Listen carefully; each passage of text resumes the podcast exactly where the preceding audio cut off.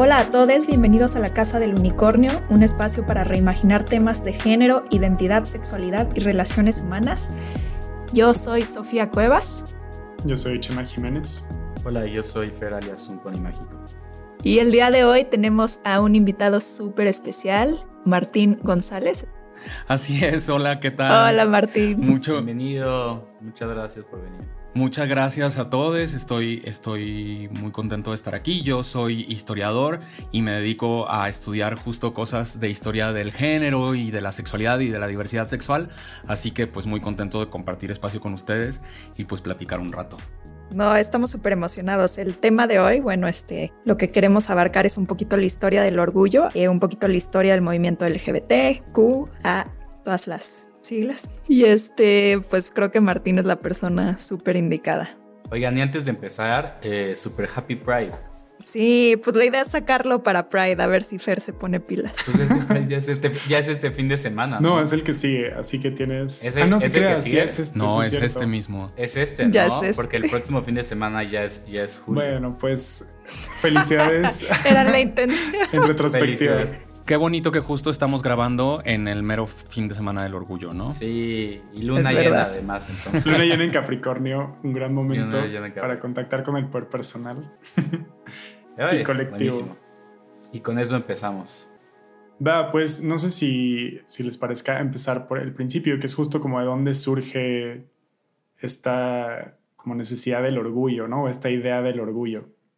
Sí, pues sí. Eh, la verdad es que el orgullo es un concepto súper interesante, es un concepto bonito, ¿no? De, sin duda, eh, es, es uno de esos como accidentes de la historia que son sorprendentes, digamos que hayamos llegado como a articular un discurso eh, tan particular como el discurso del orgullo LGBTIQ más en la historia, ¿no?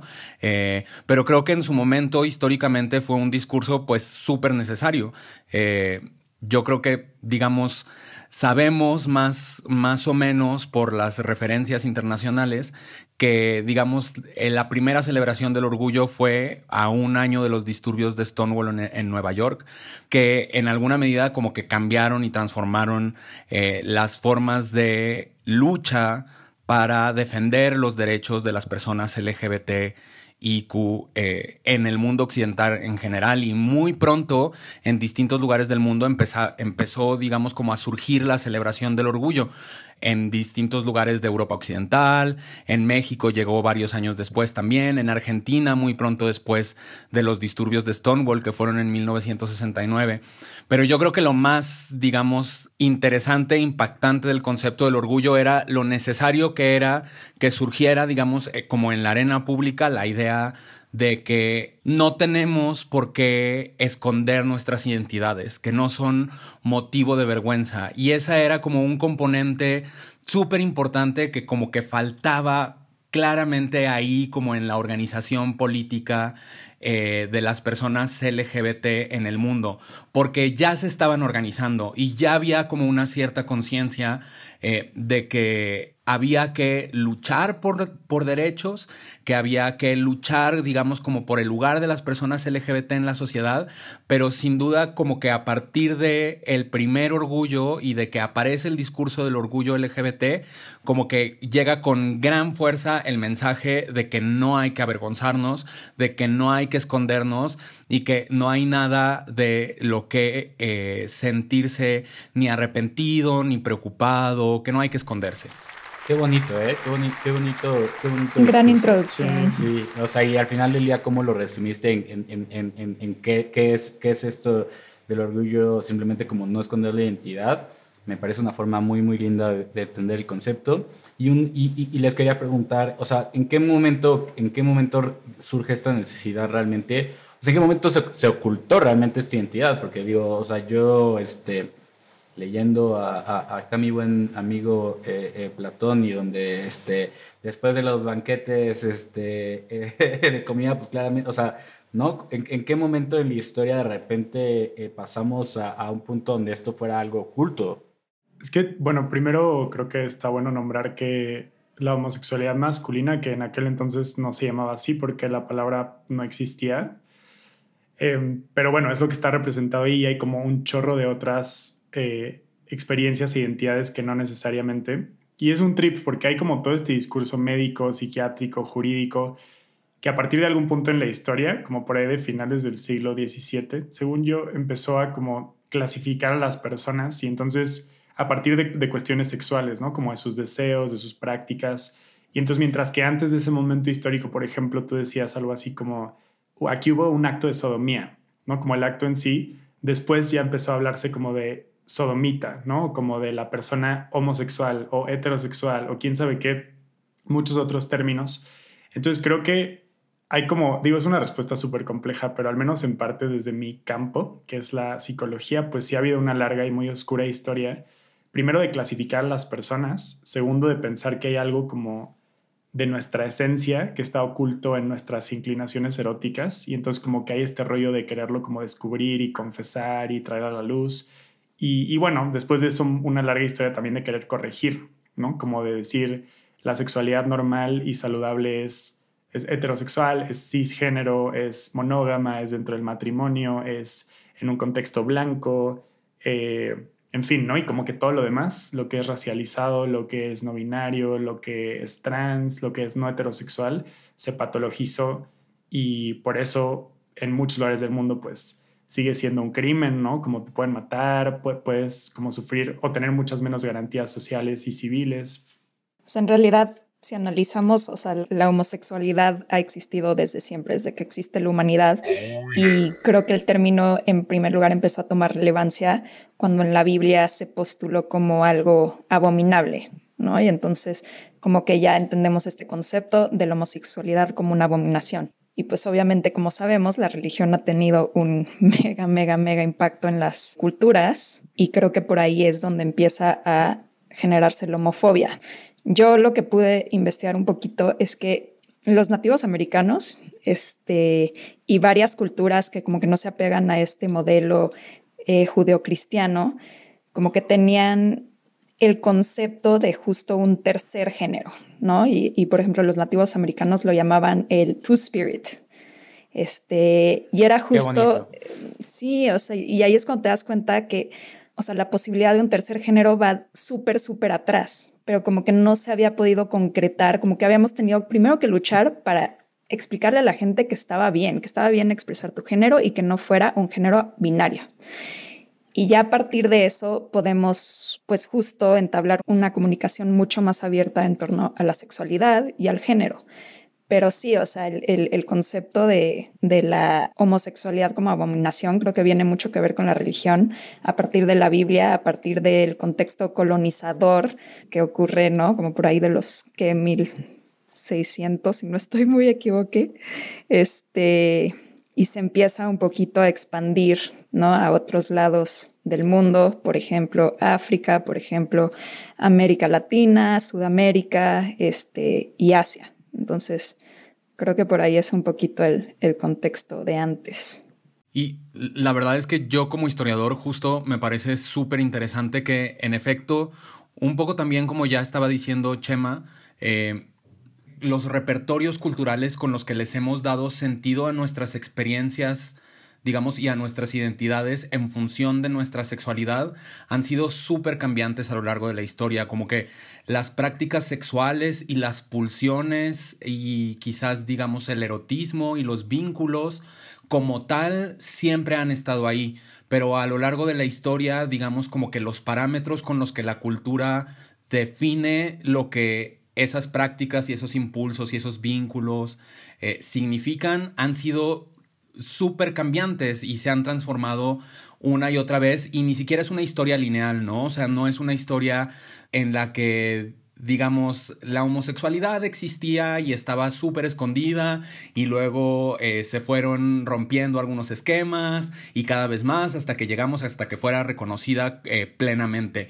Para nada, o sea, es una historia con altos y bajos y además con, con transformaciones culturales que no solo son como, digamos, esos altos y bajos, sino como rutas distintas porque las sociedades le dieron significados distintos a las sexualidades de las personas, ¿no? O sea, si nos remontamos a la Grecia helénica, pues el significado de las prácticas sexuales entre hombres era uno, ¿no? Y ese significado se transformó en, la cultura occidental eh, poco después, ¿no? Pero digamos, en el sentido, digamos, como de la historia más moderna, lo que es muy interesante es que una vez que, como decía Chema, los discursos médicos empezaron a querer clasificar de forma súper taxonómica a las personas para poder distinguir unas de otras y sobre todo querer distinguir a lo abyecto y separarlo de lo que se considera, entre comillas, normal o normativo. Eh, pues surge esa categoría de la persona homosexual, pero además lo que es súper interesante del proceso es que junto con esa categoría surge también una que ni siquiera existía antes, que es la de la persona heterosexual, ¿no? O sea, no, no existía la concepción de que las personas se separaran por su objeto de deseo y la categoría persona heterosexual pues tampoco existía antes, ¿no? Pero pues sí es interesante que desde el principio el interés era un poco como ocultar lo abyecto, identificarlo para separarlo porque es, digamos, como lo inapropiado, lo que se sale de la norma. Curiosamente, en ese proceso, como que aparecieron herramientas en la cultura para poder nombrar lo que nosotras las personas LGBTIQ somos y en ese sentido como que también nos dieron herramientas para nombrarnos y eventualmente liberarnos, ¿no? Una amiga mía habla de esto usando la imagen de los mapas, porque justo si, usted, si ustedes ven diferentes mapas del mundo a lo largo de la historia, la representación cambia mucho y digo, también cambia, digamos, que la, la, cuestión física, ¿no? Como los continentes se mueven de lugar y lo que sea que pase. Pero es muy curioso cómo incluso hoy en día, o sea, si hiciéramos un mapa que representara como bien las dimensiones de los diferentes continentes, sería distinto, ¿no? Europa sería chiquitina, porque tiene que estar Estados Unidos, bueno, y Norteamérica como justo arriba y Sudamérica abajo, ¿no? Como, entonces creo que sí, es como que ha habido diferente lenguaje a lo largo de la historia para entender estas experiencias que siempre han existido, que además sí es la homosexualidad, pero bueno, también hablamos aquí de transexualidad, de travestismo, de intersexualidad, de asexualidad, de un chorro de diferentes experiencias que a veces justo se echan como en la misma bolsa. Y es chistoso porque por un lado sí estas etiquetas vienen de un lugar como de como mucho control social, pero como dices Martín, sí creo que también nos dan herramientas para pues para diferenciarnos, para tener una cultura propia, para sentir orgullo, para pelear por derechos civiles, ¿no? Que pues que es algo muy bonito. Justo a partir de la opresión muchas veces surge como, bueno, claramente los movimientos y así, pero también como, no sé, me estoy imaginando un poquito como la época shakespeariana, ¿no? Donde como que los roles en, las obras de los papeles femeninos eran jugados por eh, personas de sexo hombre. Y a partir de ahí se remonta un poquito como al principio de, del drag, del, del travesticismos, no sé si es una palabra, pero, o sea, justo esta misma presión es lo que crea que surjan este tipo de expresiones. O sea, no sé, muchas veces relacionamos como a la comunidad LGBT con las artes y muchos por esto, o sea, porque era la única manera o el único lugar donde podían tener como un safe space para representarse como en realidad se sentían. Entonces, pues no sé si es interesante, o sea, como tú mismo lo dijiste, Chema, a partir de la opresión muchas veces surgen diferentes colores. De hecho, volviendo justo a la historia del orgullo, que creo que sabemos, bueno, yo por lo menos, este, hasta que leí más acerca de este tema, sabía mucho más acerca de la historia de Estados Unidos, que es la que parece ser mm. como, como más disponible, ¿no? Y la que conocemos mejor, pero justo, eh, pues todo este tema del orgullo en Estados Unidos empezó como respuesta a la violencia policial que existía, ¿no? Stonewall justo era un bar y pues bueno, si no, si hay alguien por ahí que no lo sepa, eh, había muchas redadas policiales y en este bar se reunían no solamente hombres homosexuales, sino muchas personas racializadas, eh, travestis, trans, ¿no? En, aquel entonces creo que el lenguaje operaba de otras formas, entonces quizá no, no, se nombraría, no les nombraríamos de la misma forma ahora que en ese entonces, pero bueno, era como todos estos diferentes colectivos de personas que pues era el lugar al que iban a convivir, a ligar, a vivir, ¿no? A tener experiencias, a sentir placer, a pasarla bien y que hubo un día en el que fue como ya estamos hasta la madre de que estén, de estar viviendo este tipo de violencia tan concreta por parte de esta máquina como del Estado y fue como se lanzó el primer ladrillo ahí de regreso, ¿no? Como, y justo fueron estas mujeres trans, racializadas, que curiosamente hoy en día son las que menos beneficiadas se han visto, creo yo, por todo el movimiento.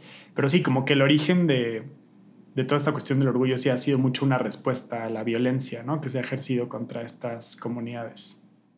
Qué, panel tan culto, amigos, de verdad. Me, eh, me impresionan. Me, me, gustaría, me gustaría igual, y, y, Martín, hacerte la pregunta que nos cuentes un poquito de cómo empieza, digo, eh, y, dándole seguimiento a, lo que dijo Chema, de que tal vez como que la narrativa que, que a veces eh, vemos del movimiento es más la narrativa americana. ¿Cómo es que yo recientemente vi la película del baile de los 41? ¿No? Eh, creo que esa fue mi primera aproximación a realmente tener algo de historia sobre el movimiento en México, pero entonces estaría la pregunta, eh, eh, ¿tú dónde ves que empieza realmente el movimiento en México y qué es lo que lo, que lo causa? Híjole, pues agárrenme, ¿eh? Y, interrúmpanme, por favor.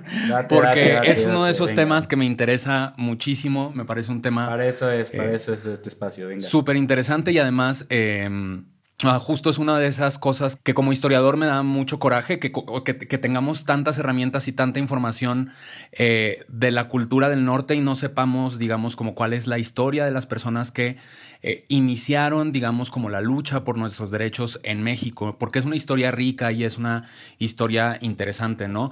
Y me parece padre que menciones la peli del baile, del baile de los 41, porque pues hacen falta, digamos, como referentes sobre la diversidad sexual eh, en la historia cultural mexicana, ¿no?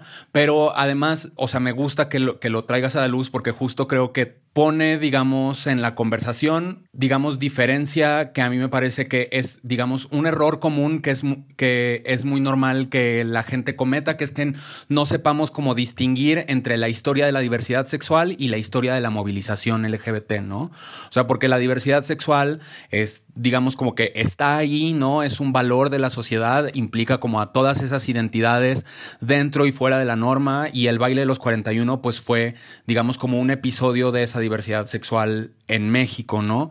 Eh, y forma parte de ella por derecho propio, ¿no? Pero la movilización como tal, pues no está ahí todavía, ¿no? O sea, tenían que pasar muchos años. Al contrario, fue un episodio evidente, digamos, como de homofobia y de atropello, sin duda, digamos, a, a, los derechos de estas personas, ¿no? Y un poco fue como un hito que trajo, digamos, como a la conversación pública la figura de las personas eh, homosexuales y travestis, ¿no? Como de lo que en ese entonces se llamaban y nos seguimos llamando maricones, ¿no? Para eh, los discursos públicos en México, ¿no? Pero digamos, el movimiento LGBT como en México, pues surge un poco como en, como en los Estados Unidos en la última parte del siglo XX, eh, pero pues no es una historia tan sencilla como de que, ay, pues en Estados Unidos sucedió eh, Stonewall, empezaron las conmemoraciones del orgullo y pues... Eh, simplemente llegaron a México por contagio político, pues porque la gente empezó a hablar de ello y quiso hacer lo mismo acá también. No, pues para nada. La verdad es que en México tenemos una historia propia de movilización política.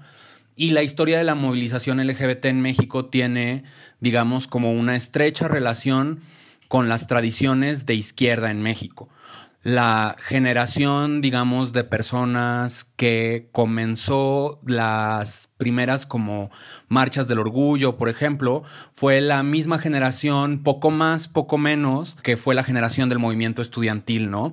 Eh, fue, digamos, como una generación de jóvenes universitarios, probablemente de primera generación en su familia, eh, que no se estaban, digamos, como conformando con los parámetros de su sociedad y estaban queriendo transformar los valores del mundo en el que vivían, pero además estaban educados en unas ciertas tradiciones de izquierda, que eran maoístas, que eran trotskistas, que eran marxistas-leninistas, que estaban inspirados en la Revolución cubana. Recordemos que eh, la Revolución cubana en los 60 pues acababa de suceder y entonces pues era como una un referente importante de cómo se podía, digamos, como transformar la región de América Latina, ¿no? A través de un movimiento revolucionario, ¿no?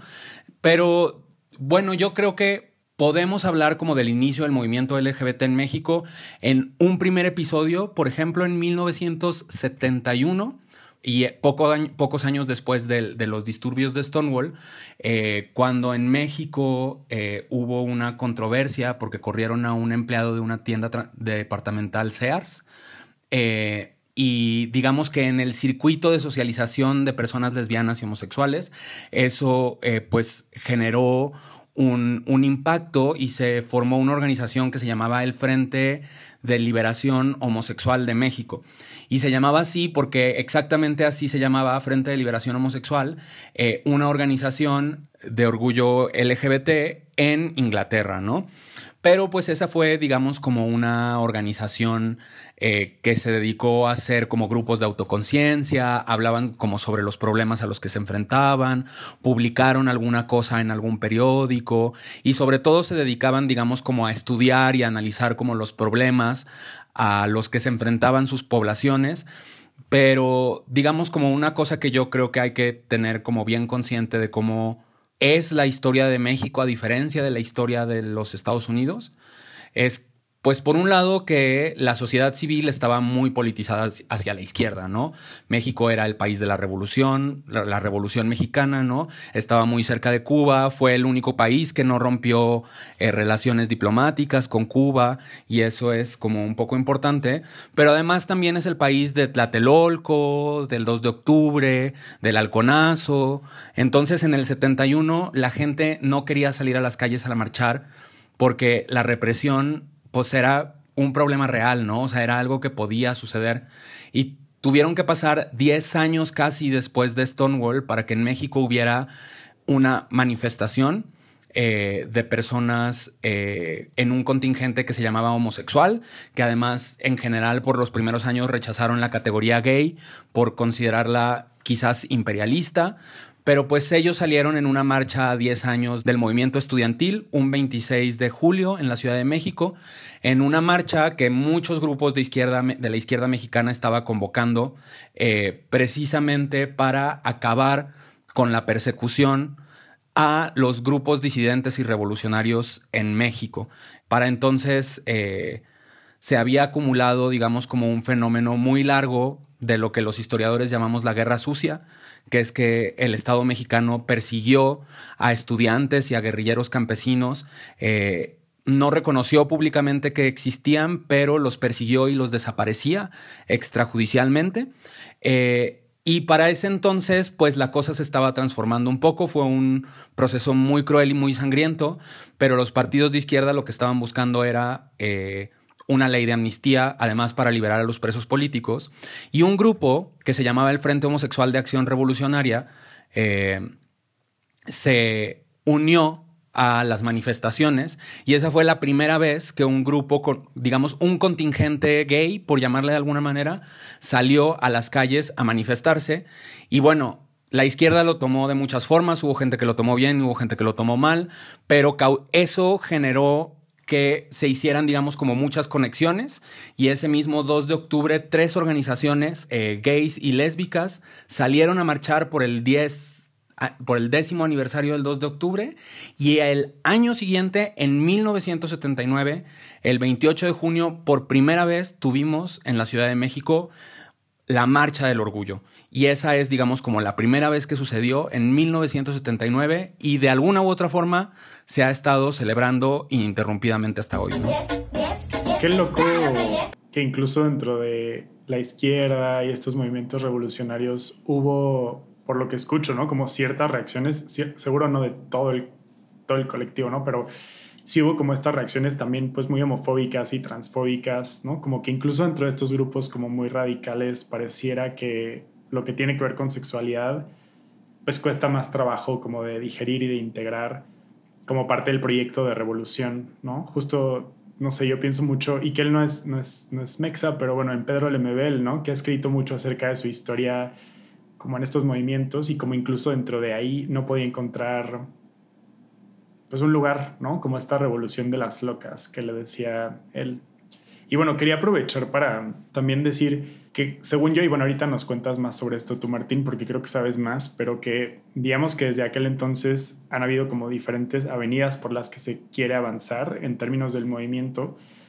Unas que a lo mejor son como más radicales o que están buscando deshacer el sistema, justo como colonialista, sexista, imperialista, capitalista, quién sabe qué, como imaginar una forma diferente de, de, ser personas, de ser como comunidad. Y estas otras que quizá más bien lo que han buscado es ser aceptadas dentro de un sistema ya preexistente y entonces tener derechos igualitarios en un contexto como, no sé, por ejemplo, el matrimonio, la adopción, participar en, yo qué sé, ¿no? Como en la milicia, este, es decir, como dentro de un sistema que ya existe, como tener derechos eh, iguales a los de las personas que han sido consideradas como más normativas. Ya, no, pues, o sea, sí, o sea, creo que una de las cosas que hay que decir es que desde que, digamos, como una de las principales críticas que se ha hecho al, al, movimiento de liberación, un poco como parte de la historia del orgullo, o sea, como de las primeras como críticas que empezaron a surgir conforme avanzaron los años después de Stonewall, pues era que inevitablemente, sabes, como que definir es limitarse. ¿No? Y entonces, este, como que una de las críticas que hubo a la movilización es que como que se empezó a construir un lenguaje en el que ser gay o ser lesbiana, por ejemplo, era solamente una orientación sexual y no tenía nada más que ver con otras cosas de tu vida. Y entonces como que se empezó como a armar un discurso muy de como muy bien portado, como de decir eh, yo lo único que soy es una persona gay y eso lo único que significa es que me gustan otros hombres, pero eso no significa ni que soy afeminado, ni que soy promiscuo, ni que me gustan ciertas cosas o que me dedico a las artes, como decía hace rato Sofía, este sí. no como ¿Qué onda con Estoy generalizando. ¿Qué, onda con tus Estoy estereotipando. Clásico, si es de teatro, ya clásico. Oye, solo dije que de ahí venía. O sea, justo lo que es muy interesante es que en efecto, por ejemplo, para mucha gente ser gay también es todas esas otras cosas, ¿no? Y que son cosas que, bueno, quizás ahora ya tenemos como más normalizadas, pero que en su momento también como que incomodaban, ¿no? Entonces como que la idea era más bien como deslavar a la diversidad sexual de todas esas características y como que decir, no, o sea, solo somos, o sea, como que esta es la identidad de género, esta es la orientación sexual y tú puedes ser quien tú quieras pero pues eso como que abre la puerta mucho como para decir, eh, voy a ser una persona productiva para la sociedad y voy a ser como correcta, ¿no? Y digamos, lo interesante es que en México esas como discusiones entre quienes pues estaban buscando un poco eso, también quizás por supervivencia, como encontrar su lugar en la sociedad y demás, y quienes al contrario estaban buscando como irrumpir y transgredir y eh, romper las normas, pues también se dio desde muy principio en la movilización y se dio por muchos motivos, ¿no? Uno de ellos pues tenía que ver justo como con la inspiración política de izquierda de los movimientos, o sea, como de los grupos en ese entonces, ¿no? Entonces, digamos como que había algunas agrupaciones que estaban como alineadas con las teorías políticas más bien revolucionarias. Entonces, pues lo que ellos buscaban era como una especie de revolución sexual en una revolución social con, digamos, como el socialismo en el horizonte, ¿no? Eh, y muchos, y tenían los grupos eso bastante en común, ¿no? Pero la forma como de acceder, digamos, a ese estado social que todos estaban como buscando, donde además ya no hubiera como sexismo ni homofobia, pues era a través de rutas muy diferentes. Y cuando por primera vez en México se legalizaron los partidos de izquierda, en 1977 hubo una reforma política importante que permitió que se les diera registro y eh, participaran en elecciones y tal. Y algunos activistas, como de la militancia de la liberación del movimiento homosexual, que era como se llamaba en ese entonces, participaron, por ejemplo, apoyando al Partido Revolucionario de los Trabajadores, eh, como candidatos y candidatas eh, gays y lesbianas a diputados federales, por ejemplo, pues hubo sectores del movimiento que se encabronaron muchísimo y que consideraron que pues eso era como, eh, digamos, como hacerle el juego al Estado que estaba tratando de distraer a través de partidos políticos a la lucha revolucionaria, ¿no? Eso por un lado, pero también además había como otras discusiones que tenían que ver pues justo con esto de la asimilación, ¿no? O sea, había unos grupos que justo porque eran grupos de izquierda, querían involucrar a los sectores sociales que consideraban, digamos, como más vulnerables a la represión policíaca, que también era una realidad en México, porque también había redadas en los centros nocturnos y demás. Y justo esa población era la población, digamos, como de grupos populares de travestis, ¿no? Y entonces pues otros sectores del, del, movimiento de liberación homosexual de los años 80 y 70, pues lo vio muy mal porque le parecía que le iba muy mal al movimiento porque no daba la imagen como respetable que, que les vendría bien como a su lucha. Y bueno, o sea, también en la izquierda hay que pensar que, pues sí, la izquierda es progresista y todo, pero pues también como que está fundada en los valores del trabajo, ¿no? O sea, como que la izquierda es eh, el sector que lucha por los eh, intereses de los trabajadores y el mundo del trabajo organizado y de los sindicatos pues es súper masculino y súper machín, ¿no? Entonces, eh, pues los vínculos que tenía como el movimiento homosexual con la izquierda también como que impedían que esas como transgresiones a la norma de género se involucraran también en el movimiento. Qué fuerte, ¿no? Porque justamente como decía Chema, o sea, de cómo, cómo en estos inicios del movimiento realmente también fueron, o sea, eh, eh, personas trans quienes estuvieron tan al frente y se han quedado eh, tan atrás, o como en algún punto también dijo Chema, como que quienes han sido menos beneficiados por, beneficiados por, por, por el movimiento, ¿no?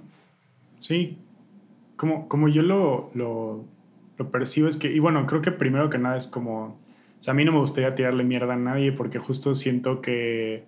O sea, espero que no suene así. No, sí, o sea, tírale, tírale. Yo espero que no suene así porque, o sea, creo que básicamente lo que hemos tratado de hacer, pues toda la gente queer a lo largo de la historia es sobrevivir. Pero sí como que eso, que hay como diferentes aproximaciones a lo que implica el orgullo, ¿no? Como gente que quizá quiere como ser mejor portada, como decía Martín, para que entonces pues te acepten y te consideren como una persona valiosa, como ciudadana de primera categoría y tal. Y, existen otras personas que a lo mejor ni siquiera han tenido esa opción, ¿no? Como gente que no se puede asimilar, o sea, gente que no se puede como hacer pasar por una persona como muy responsable, ¿no? O sea, como si tú visiblemente eres trans, por ejemplo, ¿no? O si visiblemente eres como un maricón muy flamboyante, o si eres como súper este, machorra, ¿no? Como, o sea, hay gente para quien eso no es una opción y a mí algo que sí me, me, hace mucho ruido es eso, ¿no? Como que a mí me encanta esta aproximación al orgullo que tiene un dejo más justo de portarse mal, ¿no? De decir como es que sí, ¿cuál es el pedo con las orgías, ¿no? Como cuál es el pedo con vestirse, como con travestirse, cuál es el pedo con la no monogamia, cuál es el pedo con todas estas cosas que no necesariamente se tienen que volver la nueva norma, pero que sí creo que pueden haber... ¡Oh, sí!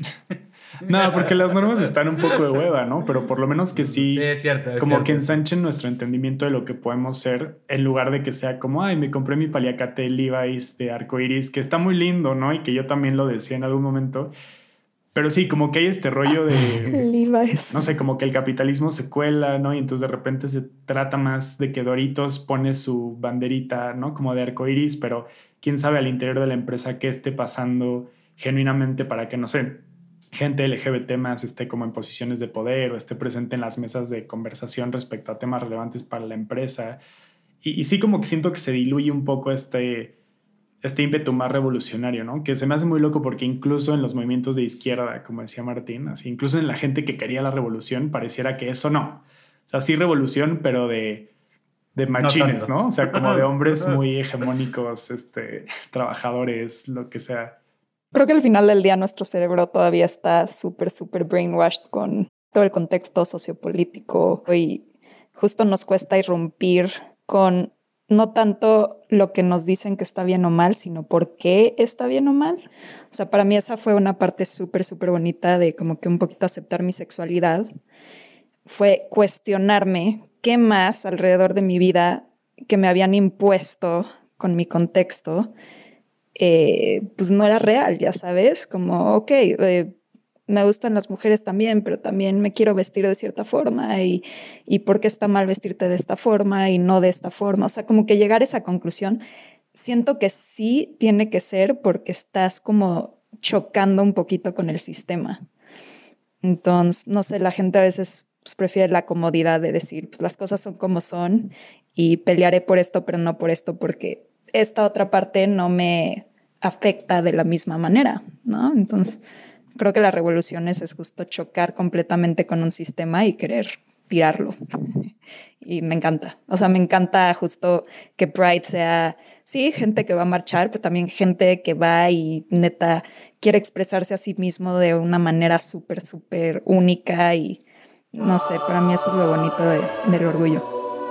Sí, como que haya esta especie de, de posibilidad de habitar muchas diferentes experiencias y realidades, ¿no? Porque creo que para muchas personas la feminidad no es habitable o la masculinidad no es habitable y entonces es muy loco porque, digo, no sé, creo que esto nunca está de más mencionarlo. Creo que de repente gente que no es eh, LGBT más o que no está tan informada al respecto, o incluso gente LGBT, pero que no está como tan clavada con estos temas, como que trivializa mucho el orgullo y lo reduce como a esta, no sé, como frivolidad, ¿no? O yo qué sé. Y creo que sí es bien importante recordar que sigue ahora mismo habiendo un chorro de violencia que experimentamos, ¿no? Las personas que no nos apegamos a las normas, o sea, gente que está sin hogar, gente que sufre violencia física y sexual y psicológica, gente que pasa años sin poder expresarse como le gustaría, eh, o que siente muchísima vergüenza por las parejas sexuales o afectivas que tiene, que tiene que vivir como en el anonimato.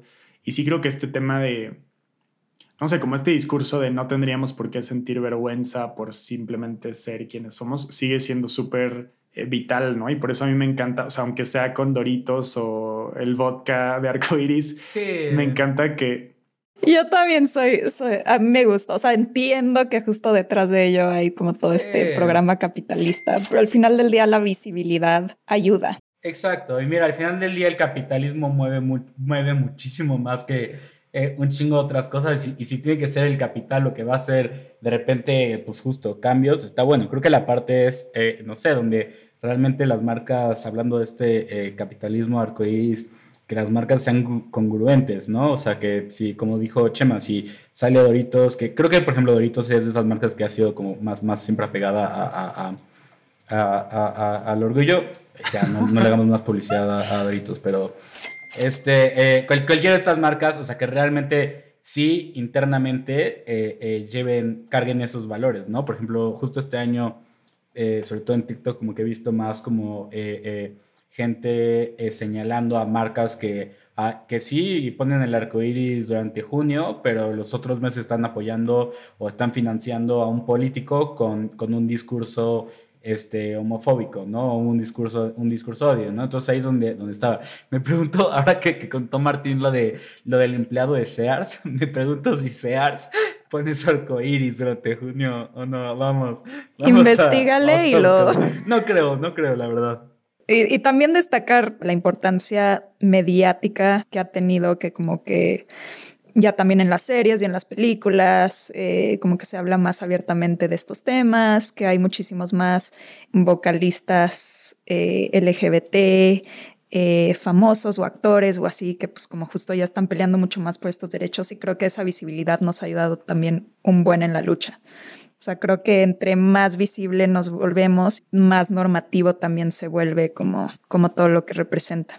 Sí, y justo creo que en toda esta discusión, digamos, como sobre la posible como trivialización del orgullo, el problema del, del, del pinkwashing, del dinero rosa y demás. O sea, como que justo creo que esta historia, digamos, eh, como de la movilización LGBT en México, que fue, que inició, digamos, tan desde la izquierda, como que un poco creo que lo que habría como de hacer, como al divulgarla más, es un poco como recordarnos que pues las solidaridades del movimiento LGBTIQ más tendrían que estar con las poblaciones más vulnerables, ¿no? O sea, eh, y también tendría que ser una lucha contra la desigualdad, contra el racismo, contra el clasismo, porque así es un poco como el movimiento inició, ¿no? Y también este, pensar un poco en, en, otros temas de la agenda que a veces se nos olvidan, que tienen que ver con la salud sexual, ¿no? Justo pensando un poco en qué pasa realmente, cómo llegamos de, lo, de finales de los 70 a, a hoy. Una de las cosas que que transformó y que fue como una nueva etapa completamente distinta en la historia de la movilización fue justamente la crisis eh, de la pandemia de VIH-Sida cuando llegó a México porque transformó muchísimas de las lógicas de cómo pues funcionaba la movilización, ¿no? Por un... Frenó bastante, ¿no? O sea, como que fue dos pasos para atrás, desafortunadamente. Sí, en algún sentido, pues eh, impidió muchas cosas, ¿no? Eh, impidió de entrada, por ejemplo, que el discurso de la, de la revolución sexual y de la liberación absoluta eh, del, de, como de los como parámetros de la moral sexual eh, siguiera su curso, ¿no? Porque era como un poco imposible hacerlo en esas condiciones en las que una pues ITS estaba afectando a la población de forma tan profunda, ¿no?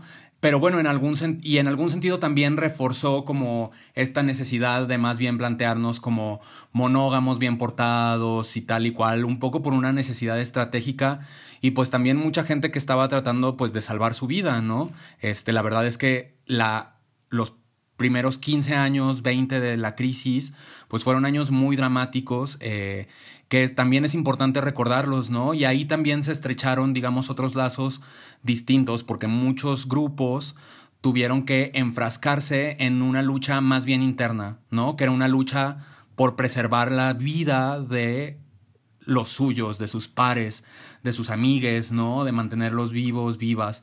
Este, y ese es, digamos, como otro de los episodios que, pues, toca no olvidar, ¿no? Y que además es un problema que no está resuelto. Eh, no solo, vaya, digamos, no está resuelto en tanto que sigue existiendo la xerofobia, sigue existiendo la acidofobia y el acceso a antirretrovirales, al menos en nuestro país, pues a veces es un problema y tiene que ser un derecho para todos, ¿no?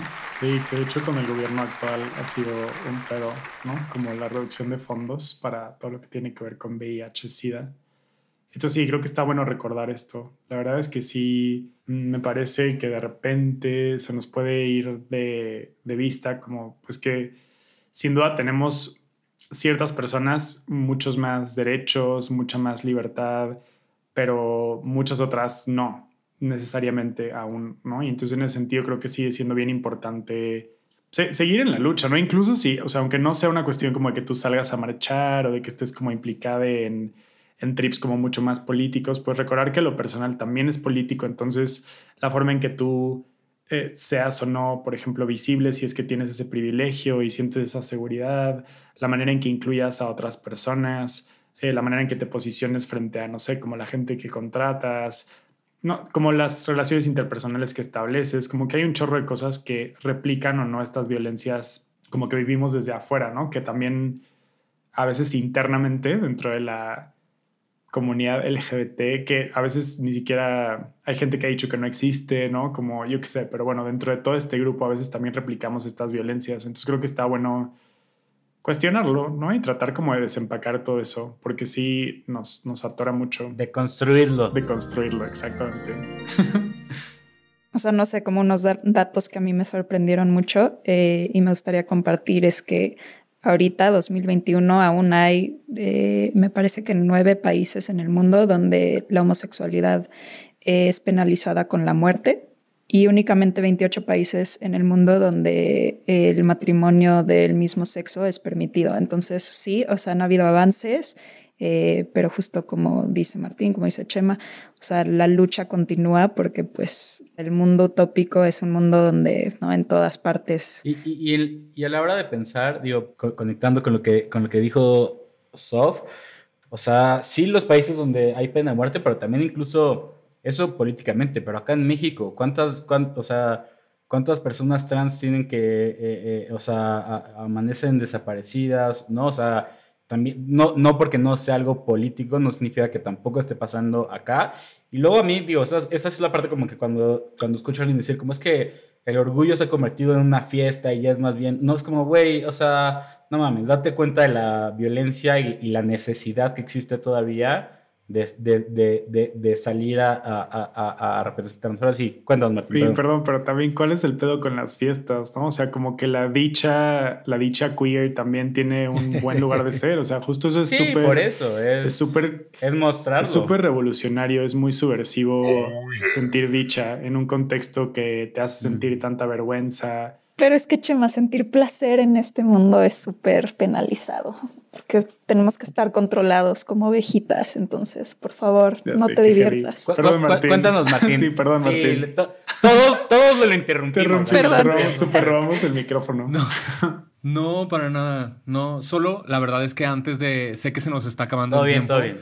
Pero como que antes de que cerremos y demás, o sea, como que yo sí quería un poco como eh, recuperar esa reflexión que, que, hicimos como desde el principio sobre, digamos, como las distintas formas en las que se fueron como configurando las, las identidades en torno a nuestra sexualidad y nuestras expresiones de género y tal a lo largo de la historia y esa idea de que han sido como variables, eh, un poco para recordar y reconocer que, digamos, en este rollo, digamos, como de la lucha LGBT y más, y digamos como del, en esta historia del orgullo, también digamos como darnos cuenta que como que hay una como generación que quizás creyó que cuando descubrimos, digamos, como la idea de que hay orientación sexual, identidad de género y que hay una identidad lesbiana, gay, bisexual, trans, y como que hay como una cierta eh, altivez de pensar que ya con eso como que desciframos al mundo y esa es como la forma más transparente y más obvia en la que estamos como divididas las personas, ¿no? Hay personas gays, lesbianas, bisexuales, transexuales, heterosexuales, punto, ¿no? Y la realidad es que pues justo la historia nos demuestra que pues esa es la forma en la que nosotros lo hemos arreglado para hacerle justicia, digamos, como a las experiencias de las personas. Pero eso no necesariamente es todo lo que hay, ni es lo más justo, ni es lo más transparente que explica cómo la gente es y cómo la gente vive su vida. Y en ese sentido como que quiero, o sea, como traer sobre la mesa la reflexión de que como generación hay que estar hay que tener como las mentes muy abiertas y los oídos muy abiertos a las discusiones que ahora traen los jóvenes, sobre todo en términos como de sus identidades y reconocer, digamos, las identidades no binarias, porque me parece que muy comúnmente, incluso desde el mismo colectivo LGBT pues suelen ser como caricaturizadas y demás y me parece que es algo que toca no hacer y al contrario ser muy sensible y entender digamos como las distintas formas en las que las personas forjan sus identidades, ¿no?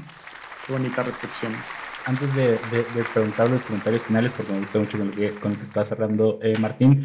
Martín, eh, de entrada te agradezco muchísimo por venir y te gustaría dejar eh, redes personales donde alguien te va a contactar si tiene dudas o dejarte algún comentario, algo que quieras dejar conectar. Sí, con gusto. Bueno, muchas gracias eh, por, por, invitarme. Gracias a ti. Y claro, yo no, normalmente habito el mundo de Twitter.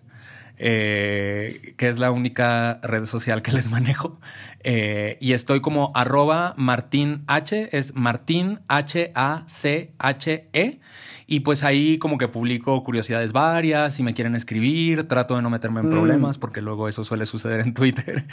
Eh, y ahí estamos con mucho gusto. Súper, muchísimas gracias. Pues viva el orgullo. Sí, feliz orgullo. Y sí tengan, o sea, celebren como les venga mejor, no sientan que tienen que consumir para celebrar, no sientan que tienen que hacer nada específico. O sea, con ser ustedes, sentir dicha, hacer comunidad, eso es mucho más eh, ¿saben? O sea, ya con eso están celebrando, ¿no? Y como sobrevivir también implica algo muy subversivo en este contexto que lo hace tan difícil para nosotros. Sí, Martín, mil gracias. Y de verdad, este, súper alumbrado todo este episodio. Creo que era súper necesario. Entonces, muchas gracias. Súper, súper.